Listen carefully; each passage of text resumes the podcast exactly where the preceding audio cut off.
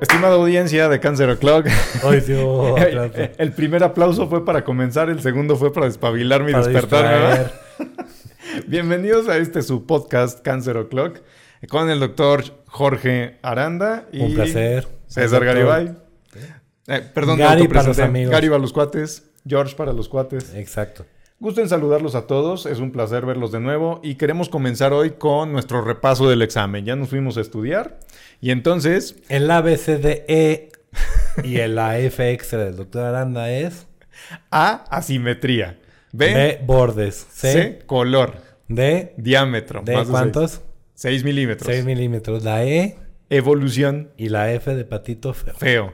Como tú y esto es para lesiones en piel que pudieran convertirse en algún cáncer o ser cáncer tipo melanoma. Ya, ya nos fuimos a, a estudiar porque sí nos, nos patinamos. ¿eh? Lo No. mío no es la derma, pero bueno, qué bueno que hay dermatólogos en este mundo Totalmente de para acuerdo. apoyarnos en ellos. Los queremos Pues bien, también. eh, estimada audiencia, en realidad este capítulo no trata de lesiones cutáneas. Hoy nos gustaría platicarles de otro tipo de lesiones mucho menos visibles. ¿No? No, sí queremos hablar de eso. ¿no? Este, hay, hay toda una estadística de este, cuáles son los tumores más frecuentes, Sí. mama en mujeres, próstata en hombres, pero tenemos todo un sistema, todo un tracto gastrointestinal que empieza en la boca y Termina en el termina en el ano. Y en medio tenemos esófago, estómago, intestino, intestino grueso, etcétera, ¿no? Queremos hablar este, de uno de los tumores más frecuentes de este sistema, que es el cáncer de colon y recto. Justo así. ¿Y por qué le decimos colon y recto? ¿Es un órgano? ¿Son dos? ¿Son tres? Si en la primaria nos dijeron intestino grueso y ya, ¿no? Exacto. Ok, creo que es importante que lo repasemos porque el intestino grueso, en realidad, su nombre médico, su nombre anatómico es colon. Pero ese colon en realidad parece que tiene distintos orígenes y distinto comportamiento cuando se Como enferma. que vienen, o sea, y se unen, ¿no? Exactamente, cuando somos embriones, este, se forma un tubito, digamos, el tubo digestivo, y se une en un punto con otro. Entonces, en realidad las células, aunque son muy parecidas, no son idénticas. Entonces, por eso le decimos colon a casi toda la extensión, pero los últimos 15 centímetros se llama recto. Recto. Y dentro del colon, pues al final empieza más o menos en tu cadera, del lado derecho. Del lado derecho, justo. Sube casi casi hasta las costillas. Da Sí. la vuelta donde esté el hígado y se llama... mar- este, Ángulo, hepático, o flexura hepática. Regresa, se va, cruza todo. Colon transverso es justamente el que nos atraviesa como de, de la derecha hacia la izquierda. Entonces sube ascendente, Ascendente. transverso y de este lado baja. Descendente. Descendente. Entonces. Colon Y descendente. luego hace como una forma de S y esa forma se llama sigmoides y termina, como bien dijiste, en el recto y después el ano, ¿no? Que el ano es prácticamente los últimos 3 centímetros, ¿no? ya No, prácticamente es el piel, ¿no? esfínter, ¿no? Sí. Así es, que ese también puede sufrir de cáncer, pero lo trataremos en otro momento. Exacto, del ano vamos a hablar otro día. Así es. Y, y no es Son los nombres médicos, los sentimos, creo que, creo que hay que hablar con los nombres adecuados. Estoy de acuerdo. Entonces, Solo que se escuchó extraño del ano, vamos a hablar de luego. va, Pero bueno. totalmente. Colon y recto. Colon y recto, ¿no? Y creo que es importante porque como que al final, si es metastásico, los vamos a tratar igual, aunque no es el mismo, No es la misma origen, respuesta luego a los decirlo. tratamientos. Pero localmente el tratamiento Es diferente. totalmente diferente. Sí. Y creo que, perdóname que te No, no, no. interrumpa, mantén esa idea. Y lo que iba a decir es, creo que va a quedar muy bien con los episodios iniciales de este mes de hablar de neoadyuvancia y de Y tratamiento adyuvancia. definitivo. Desde luego, estoy de acuerdo. Nada más quería apuntar que y luego pensamos, es que colon y recto nunca me iba a pasar. Colon y recto es la tercera causa de cáncer en el mundo y también en México. Entonces, como bien Claro. decías al inicio, es uno de los cánceres más frecuentes. Y digo, ya lo tocamos el año pasado, nada más desempolvar. Hay estrategias de detección oportuna Sí. del cáncer de colon y recto, ya sea con colonoscopías, este, muestras de, de, de heces, con sangre en heces, Sí. etcétera. Entonces no nos tenemos que esperar a la clínica o a las molestias para poder este, detectar un, un tumor en, en este órgano. Y eso es muy importante hacer la aclaración. Estoy de acuerdo, estoy de acuerdo. Pero, ¿y si ya tenemos paciente con cáncer? ¿Cómo lo abordamos? Depende mucho de dónde se encuentra, ¿estamos de acuerdo? Totalmente. Hablemos de cuáles son las manifestaciones más usuales. ¿Qué es lo que te toca ver en el consultorio, George, cuando tienes un paciente que llega con cáncer de colon? ¿Cómo suele empezar? Creo que eso es importante. Generalmente empieza, si da síntomas, van a ser síntomas muy inespecíficos. Sí, ¿Ok? Y esto, o sea, hace siete días hablamos de evolución. sí, Van a ser pacientes que van a tener cambios en el hábito intestinal. ¿Qué quiere decir esto? Muchas veces son pacientes que tienen estreñimiento un par de semanas al mes y luego pueden llegar a tener diarrea y luego otra vez estreñimiento o estreñimiento y luego normal y otra vez estreñimiento hasta que las heces se pueden ir haciendo cada vez más y más y Delgadas. más delgadas. sí. ¿no? Y entonces muchas veces son pacientes que tienen años utilizando laxantes. Hasta que de repente no pueden evacuar. Exacto. Y eso puede ser una oclusión intestinal por un tumor. Sí, el término médico no médico es se tapó. Se tapó. y ¿No? sí, de alguna manera sí se tapó. lo o sea, usamos, es muy se mecánico, tapa, pero ¿no? es cierto. Y, hay, y eso es, es de urgencia, ¿no? Y, Claro. y no queremos Que los pacientes lleguen a eso. Desde luego. Creo que es, es muy, muy importante esa idea que transmites de que los síntomas pueden ser muy inespecíficos y esto significa que son síntomas que pueden dar otras enfermedades como una simple colitis nerviosa que le llamamos síndrome de intestino irritable, pero eso debe abordarlo justamente el médico. Si hay mejoría con el tratamiento, si ya tienes una colonoscopía, si hubo indicación y no mostró ningún tumor, ok, es colitis y se trata como tal. Pero, ¿qué tal si encuentran algo, no? ¿Qué tal si esa colitis se va volviendo cada vez peor, esa No, evolución? y ese dolor, esa distensión, puede haber sangrado. Sangrado ¿no? creo que es uno de los temas más importantes. este, que, hay que, que hay que ver. Pero pues al final son síntomas que de primera instancia muchas veces no piensas que en cáncer de colon. Cáncer, ¿no? claro. Pero si vas uniendo que estreñimiento de tres años, más pérdida de peso, más... De este, repente evacuaciones con sangre o negras, que sangre o muy digerida. delgadita, ¿no? Entonces tienes que pensar Si eso en no que es en un cáncer. colon hay un problema, ¿no? Estoy de acuerdo. Y creo que uno de los puntos que también merece mención especial es anemia. Ya lo mencionaste que muchos de estos tumores sangran. A veces ese sangrado no es perceptible si uno simplemente No ve. ve, no. Exactamente. Puede ser un sangrado oculto. Y conforme estamos perdiendo sangre, nuestro cuerpo reacciona pues sin tener la sangre, los, los glóbulos rojos suficientes en la sangre, perdón, y eh, eso le llamamos anemia. La anemia no es por sí una enfermedad, creo yo, en la mayoría de los casos. Suele ser o puede ser una manifestación de un padecimiento, en este caso cáncer. Entonces, esa anemia creo que es muy importante que se aborde, que se revise el por qué está ocurriendo. Yo le pondría más, si hay algún estudiante de medicina Que nos esté o escuchando. médico general que nos esté escuchando y que se esté preparando para hacer un examen de residencias, pim, pónganle tin, tin, tin aquí. Aquí, pregunta. Pregunta examen. de examen para residencias, nomás como tip. Sí. Si tienen un paciente mayor de 50, 55 años que tiene una anemia y esa anemia es, da, saben que, que puede ser crónica por déficit de hierro o por algún otro tipo de...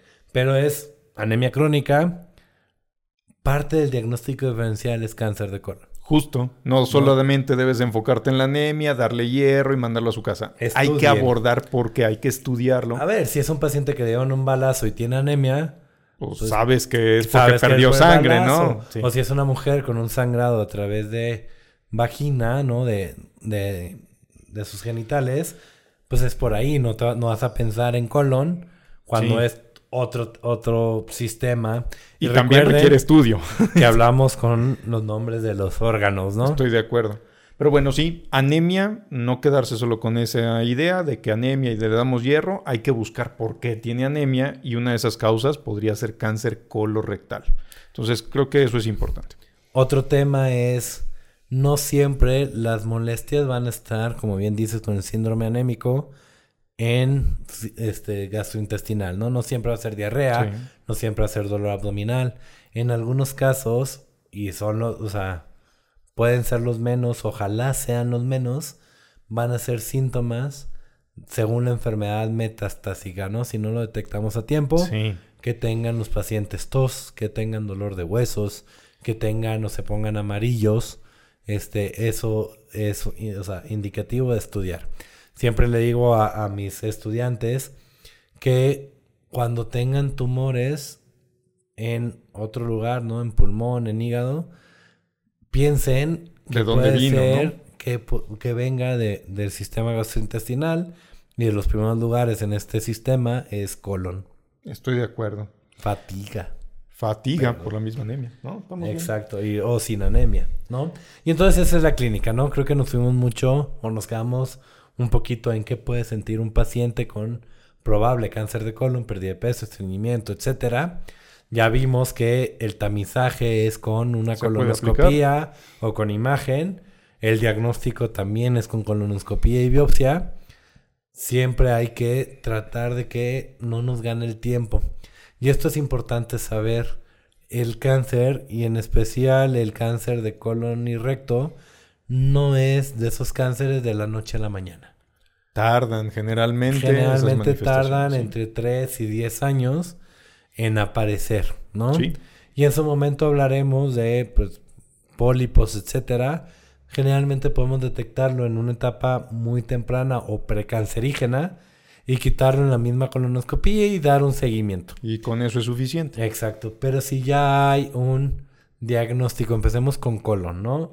Va. Vamos a separar, vamos a hablar de enfermedad, si te parece, en esta ocasión, enfermedad local, ¿no? Yo creo que local es lo adecuado. Hablar y separar colon y separar recto. En cuestión de una enfermedad, ya hicimos el diagnóstico de cáncer de colon, hicimos el abordaje pertinente, gracias a Dios tuvimos tiempo, no, no es de urgencia. El tratamiento inicial de un paciente con cáncer de colon, de esa primera parte ascendente, transversa y parte de la descendente del lado izquierdo, el tratamiento inicial es Cirugía. y la cirugía es en bloque. Justo así. Ese es un punto importante y creo que obedece como a un sentido muy lógico, ¿no? O sea, si está un tumor ahí, pues hay que quitarlo. Y creo que no hay que buscarle más. Siempre y cuando no haya lesiones a distancia, ya se hayan hecho los estudios de extensión, es decir, una tomografía, PET, lo que sugiera su, su médico a cargo. Pero si vemos que la lesión está localizada, entonces es pedirle al cirujano que opere. Ojo, aquí es muy importante que esa cirugía sea en bloque, como bien dices, y esto significa lograr mantener los bordes, es decir, que haya espacio de órgano sano antes del tumor y después del tumor, y que se lleve todos los ganglios y el espacio del mesenterio que lo... Y es importante nutre. decir, no, no es trabajo del cirujano buscar ganglios y ir quitando ganglio por ganglio. Por eso No. se llama en bloque. Se quita todo, o sea, como si fuera un cubo, toda la grasa que está ahí, el mesenterio, etcétera. Y patología va a buscar los ganglios a nivel microscópico. Sí, Macroscópico también. sí, sí, sí. Pero Y- sí es importante que sea un cirujano con experiencia en tratar pacientes, en operar pacientes con, Con cáncer. cáncer de colon. acuerdo?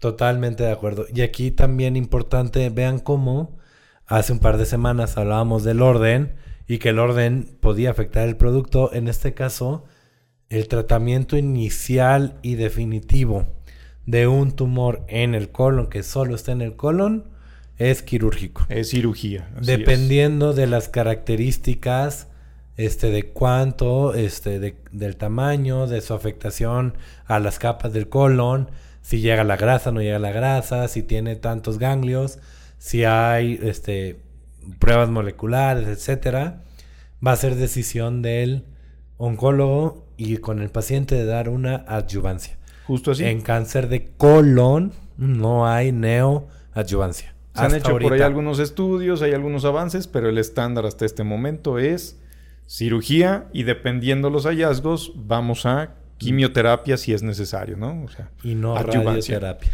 Y radioterapia en sí no ha tenido como gran impacto en este tipo de patología. Mucha entonces, toxicidad, entonces no la aguantamos. sí, Y del otro lado, ¿y por qué lo hicimos así? Porque del otro lado, del recto, que también es parte del colon, pero es la parte final, el tratamiento ahí sí cambia. El orden, Sí. sí, sí hay órdenes. O sea, bueno, cada paciente hay que individualizar.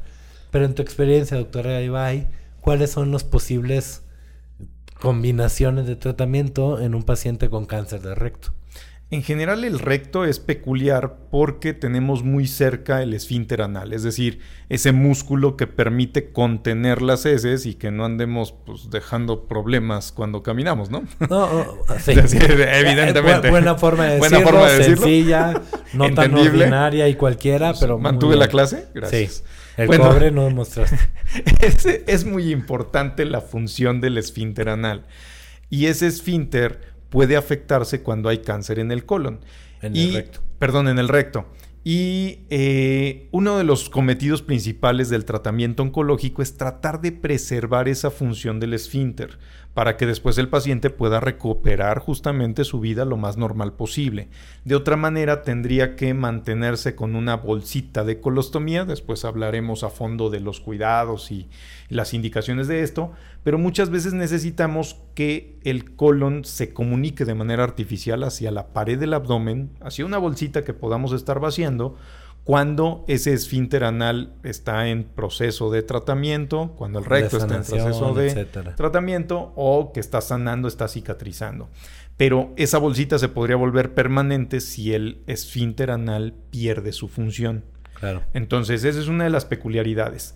Algunos tumores que están o afectan los últimos centímetros del recto, es más probable que si el cirujano intenta operarlos de entrada, lo deje sin función, no pueda reconectar y entonces colostomía, bolsita permanente. Exacto.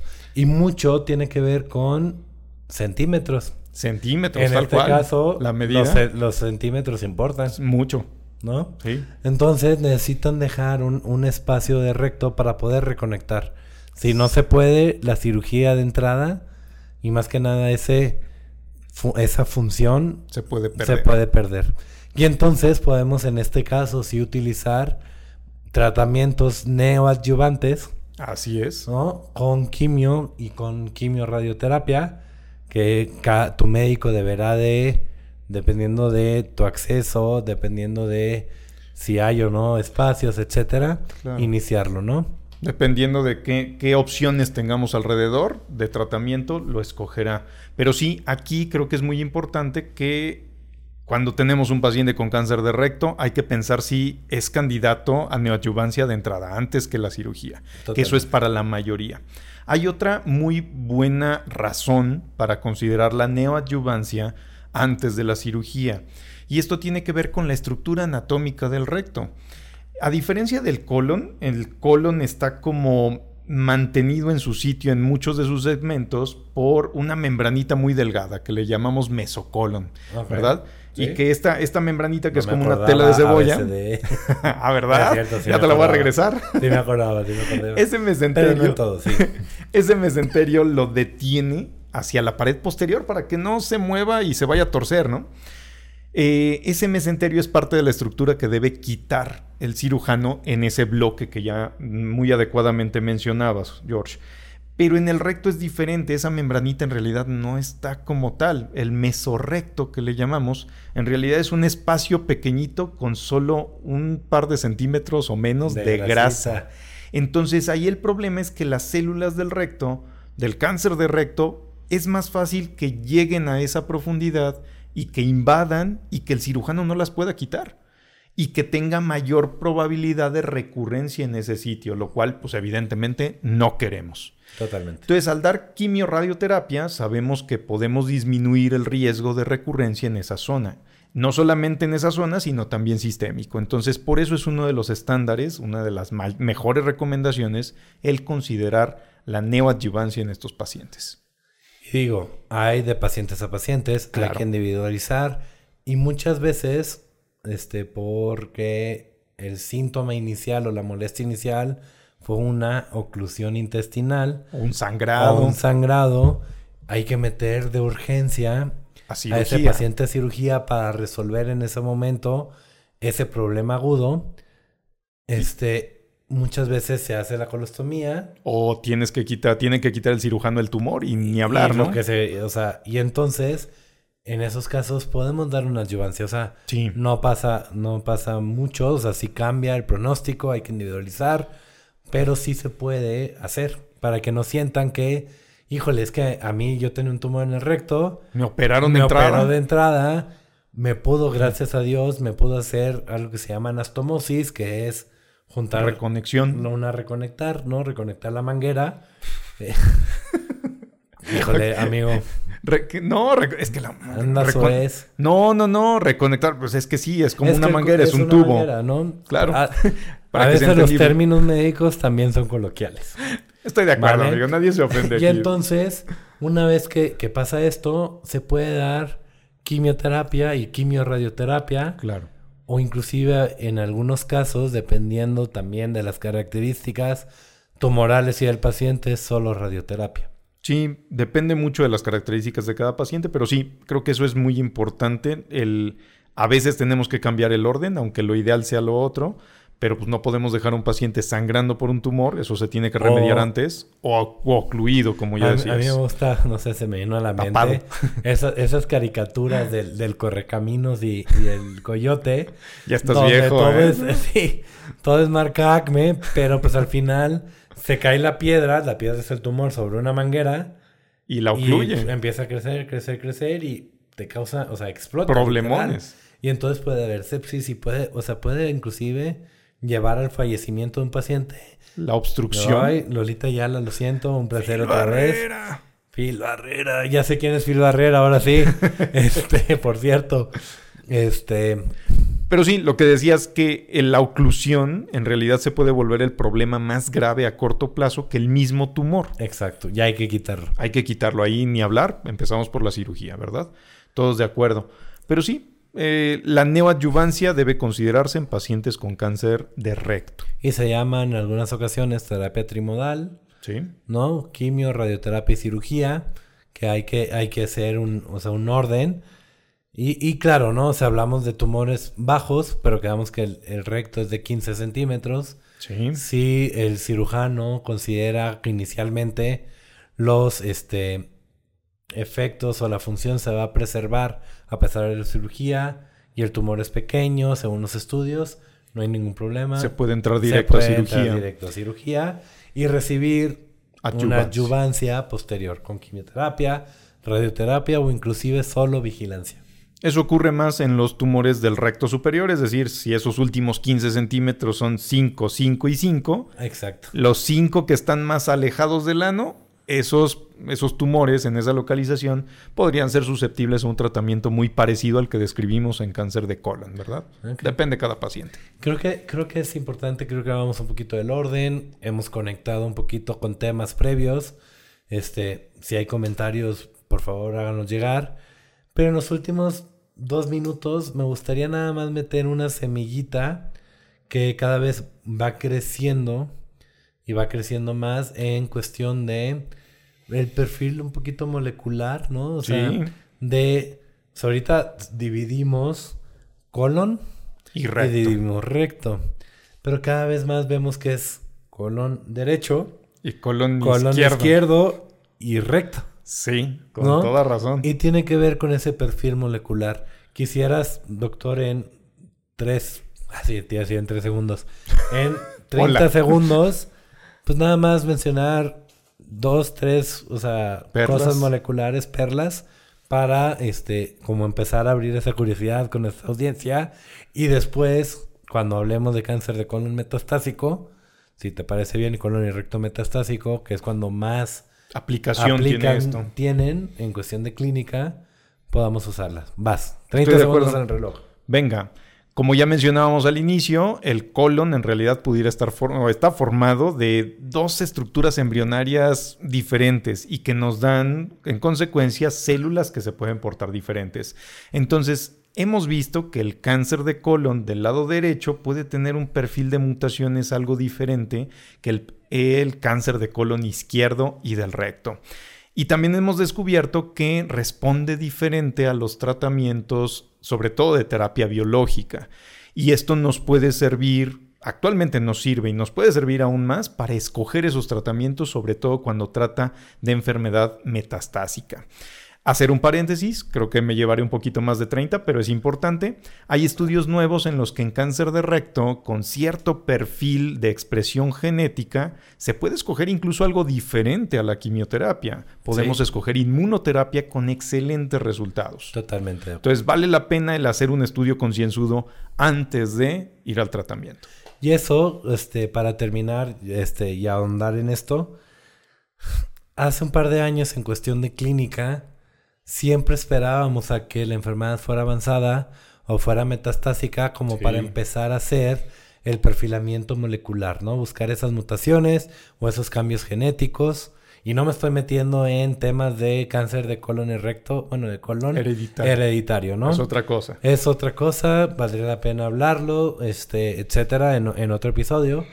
Pero hablando de esto, cada vez nos damos cuenta que no solo en colon, sino también en mama, en pulmón, detectar esa mutación que puede estar llevando o haciendo crecer ese tumor o ese perfil genético, pudiera orientarnos en etapas más tempranas. Sí, Entonces no, no hay que esperarnos, médicos, a, si se puede y tenemos el acceso, eso es otra realidad, a poder hacer estudios moleculares. No hay que esperarnos a que sea una enfermedad metastásica, sino de un inicio pudiéramos empezar a hacerlo. Creo que es importante mencionarlo. Yo creo que es un futuro cercano en la oncología médica el que cada vez tomemos en cuenta más ese perfil mutacional en etapas más tempranas para tomar decisiones. Todavía depende el caso, pero estoy totalmente de acuerdo en ello. Y pues sí, George, tus dos puntos, ¿quieres empezar por ahí? Ok, este sí.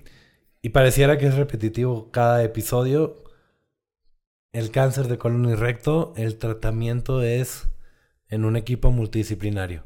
Es Vamos a necesitar, si es recto, la participación del cirujano, del radiooncólogo, del oncólogo médico y hacer una, o sea, un engranaje en, o sea, en el orden y la combinación de tratamiento. En cuestión de colon, el radiooncólogo no se sale. Es una realidad, pero en etapas tempranas tal vez su, su aportación no sea tan grande y usamos más la participación del Cirujano. cirujano y del oncólogo médico. En cuestión de colon, si es colon, el tratamiento inicial en enfermedad local es cirugía en bloque y es trabajo del patólogo contar ganglios, no es trabajo del cirujano. Sí. Muy importante eso porque en algunas ocasiones, para decir que es una buena cirugía, Quitan gangliositos, pero no Hay el bloque completo. exacto, o sea, hay que quitar El bloque. el bloque y tener cierto número de ganglios. Entre más ganglios revisados, ni siquiera que tengan enfermedad, sino revisados, mejor Pueden- pronóstico, pero pronóstico puede llegar a tener un paciente. Estoy de acuerdo. Quizá agregar que en ese equipo multidisciplinario también debemos considerar que al ser tubo digestivo tiene mucho que ver que nos apoye muchas veces el gastroenterólogo, el nutriólogo para poder ir normando la estrategia nutricional porque estos pacientes a veces se nos pueden desnutrir mucho Y durante más el si damos tratamiento. radioterapia por la diarrea. Más si damos radioterapia. Y ese es un, ese es un punto relevante. Eh, y el otro es, pues, insistir en que, aunque anatómicamente parece un mismo órgano, en realidad estamos descubriendo que se comporta como, uno, como órganos diferentes. Imagínate que en 50 años nos digan, pensaban que eran tres y son 50, ¿no? Exacto. Cada, cada pedacito, ¿no? Pero bueno, va- espero que la anatomía no cambie tanto, sino pobres De aquí a que me jubile, por lo menos, ¿no? Pobres estudiantes de medicina. Digo, a mí sí me tocó nada más un colon, ¿no? Un intestino grueso. Nada, cierto. Ya eran dos. Estoy de ¿Vale? acuerdo. Este, los dejamos, descansen. Gran semana. Este, ya pronto marzo. Loco Sí. otro tanto, ¿cómo va? Marzo, Febrero no, febrero loco, loco, marzo, otro poco. Exacto. Y el doctor Aranda, mucho más. Exacto. Y espero que para la próxima vez que nos veamos estemos con otra ropa. La verdad es que esperamos un aguinaldito que nos caiga para comprar ropa, ir al tianguis, este, y estar con ustedes. Esta semana estuvo ocupada, Estuvo- entonces no hubo chance de traer como ropa para el cambio en la grabación, pero se hace con todo estimo, con todo cariño para ustedes.